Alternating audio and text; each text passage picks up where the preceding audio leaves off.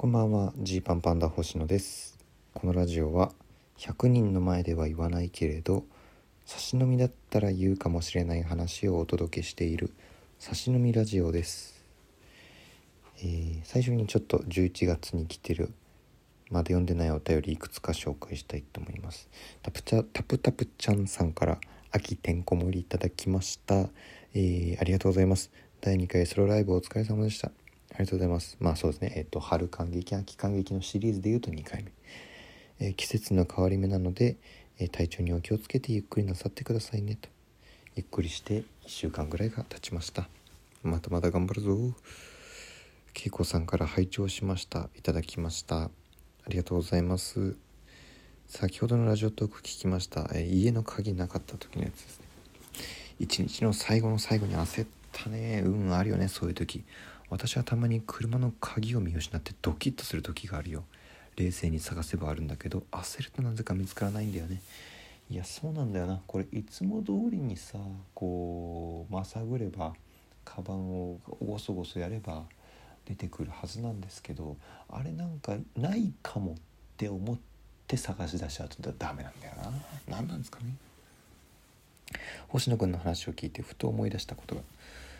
うちの旦那も新婚当時帰るよと連絡が来てから2時間帰ってこなかった時があって心配で仕方なかったんだけどやっと帰ってきて聞いたらどうやら結婚指輪を落としてしまったらしくかっこ仕事上危ないので指輪を外すんだよね。その日の仕事現場まで戻って懐中電灯を片手に探しまくってたってことがありました。指輪は無事に現場で見つかったんだけど理由が理由だけに見つかるまで私に連絡しづらかったらしくでも結局私に心配かけさせてどっちが正解だったのかとちょっと揉めたな。懐かしい。こんなこともね思い出の一つになるよ。と、うん、いい夫婦間エピソードですね。ほのぼのした。絶対外で結婚指輪外せないな僕。怖すぎ。はい。それから、ですね。あいつかさん。結婚おめでとういただきました。ありがとうございます。えーあこれサイレントですね。サイレントの話ドラマの。新婚の星野さんにあえてカレー味のうんこクイズです。星野さんならどっちを選ぶ？自分が輝いていた頃の元カノ。青葉紬か。辛くなってからずっと寄り添ってくれていた桃の奈々。男性って元元カノが絶対消せないですよね。けど寄り添い合えるからその人とは安心して生きていきますよね。ん？寄り添い合えるからその人とは安心して生きていきますよね。6話って深かったな。ごめんちょっと最後のああそういうことか。辛くなってからずっと寄り添ってくれていた桃の奈々ああなるほどね。が寄り添い合えるからその人とは安心して生きていけますよねっていうことか。どっちを選ぶ？うわどっちを選ぶ？まあ僕はねそんな自分が輝いていた頃の元カノみたいな人いないですから。難しいけど。どうでしょうね。まあでもだからその憑依したとしてですね。あのあの目黒蓮にね。うん。そうくんに憑依したとしてどっちを選ぶかってことですよね。あー難しい。まめっちゃむずいねこれ。本当に。うん。で青と桃なんだな。こうやって活字で見ると。めっちゃめっちゃむずいじゃん。何これ。激ムズ問題。桃の7って言いたいとこですけどね。でも本当に自分がその立場だったら青は選んじゃうんですかね。むずこんなむずいと思わなかった。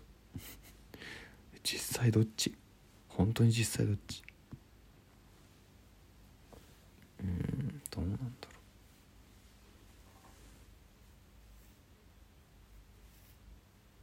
う。だ2人から選ぶみたいな感じにならななんて言うんでしょう。ならなそうっすよね。なんか本当のこと言うと。2択でどっちかなって。あんのかな人生そういうこと。本当のそういう二択。いろんな環境要因が連鎖して、えーその例えばね庁舎で亡くなったとかいう聴力がだんだんねこう失われていってとか仕事をする上でどうだとか、えー、住んでいる家族関係がどうだとかなんか含めての答えになる気がしちゃうな。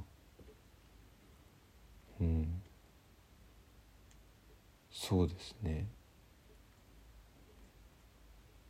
ぜなんかその題材が題材だけにこうこうだって言い切るの難しいしそれは聴者の意見でしょみたいな深い深いセンシティブな話にもなりそうだけどでもやっぱりなんかうん。未来へ進んでいく感じを取れる方がいい気しちゃいますけどね。うん。その新しくなった自分の新しい世界っていうことで言ったら桃の7を選ぶんじゃないかと思っちゃうな。じゃないとじゃないと悲しくなりそう正直。どうですか？うん。なんて話をしました。今日本当にどうでもいい話をしたくて。うん。あのマイナポイントってあるの分かります？マイナンバーカードで作るとポイントをもらえると。で、まあ、合計2万ポイント分ぐらい電子マネー決済とかでも使えるような。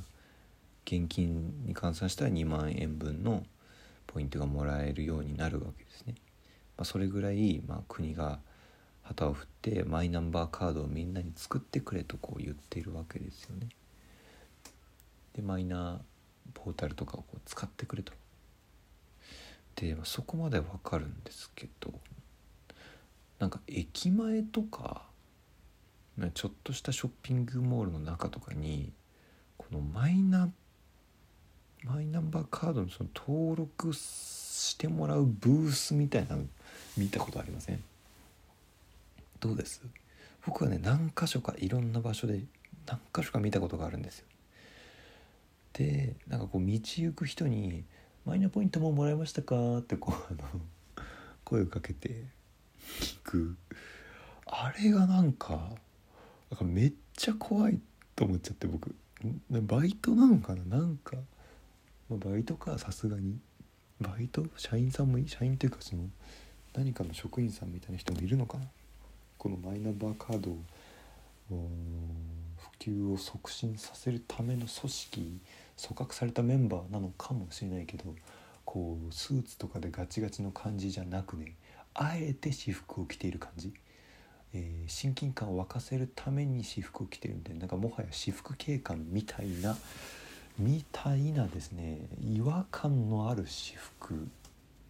ごめんなさいねそれやってる方いたら。で僕からはそう見えてしまったと。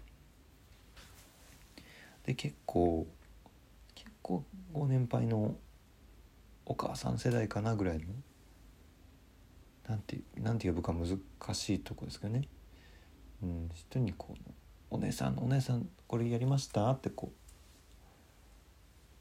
逆にどうなのと。お姉さん逆にどうなのって。まあまあでもお母さんって呼び方するのもっていうところもあって難しいんだろうなとは思うんですけども。でもそういうなんかそのうんただならぬ、えー、国の原動力がありながら表面的にはほんわかさせているこの謎の団体は一体何なんだろうってね。なります。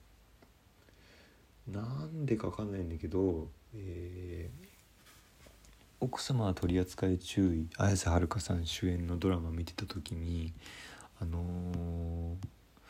ー、なんちょっとごめんなさい詳しく覚えてないんですけどこうママ友のママ友になった広末涼子さんのがなんか若い男とのご飯会みたいなのにこう誘われて行ってでなんかそこで関係を持ってでなんかそのねなんか2人で性行為をしてるみたいなところをこうカメラで撮られてでその要はその相手の男たちがちょっと詐欺グループじゃないけどもなんかそのそういう、えー、奥様方の見られてはいけない部分をこう取ることでそれを脅しに使ってお金をこう引っ張るみたいなね。これを公開させてほしされたくなければお金用意しろみたいな。みたいななんか怖い集団のことをなんか思い出しちゃって。なんでなんだろうなっていうね。何がこんなに怖く思わせてるんだろうと。決して変なことをしてるわけじゃないしマイナポイントは素晴らしいと思うんですけど一体これは出場がしてなすぎるのかな？この人たちは何をしてる人なんだって。たまにむちゃくちゃやる気ないバイトみたいな人もいるしね。もうこの旗をこの、えー、旗をこのボードを持つということを命じられて、え、持つということ以外にはもう何の神経も使っわないぞぐらいの。表情ももう あそういうことかな。表情が死んでたりとか退屈そうにしてたりとかしてる中で一部の人がむちゃくちゃやる気で「マイナポイントもやりましたか?」ってこうむちゃくちゃ話しかけに行ってるみたいなこの構図これが怖かったのかな。うん。えー、皆様のお住まいの地域ではいかがでしょう？かね何の他に裏の目的がありそうなそのロケロケット団みたいな感じ。うん。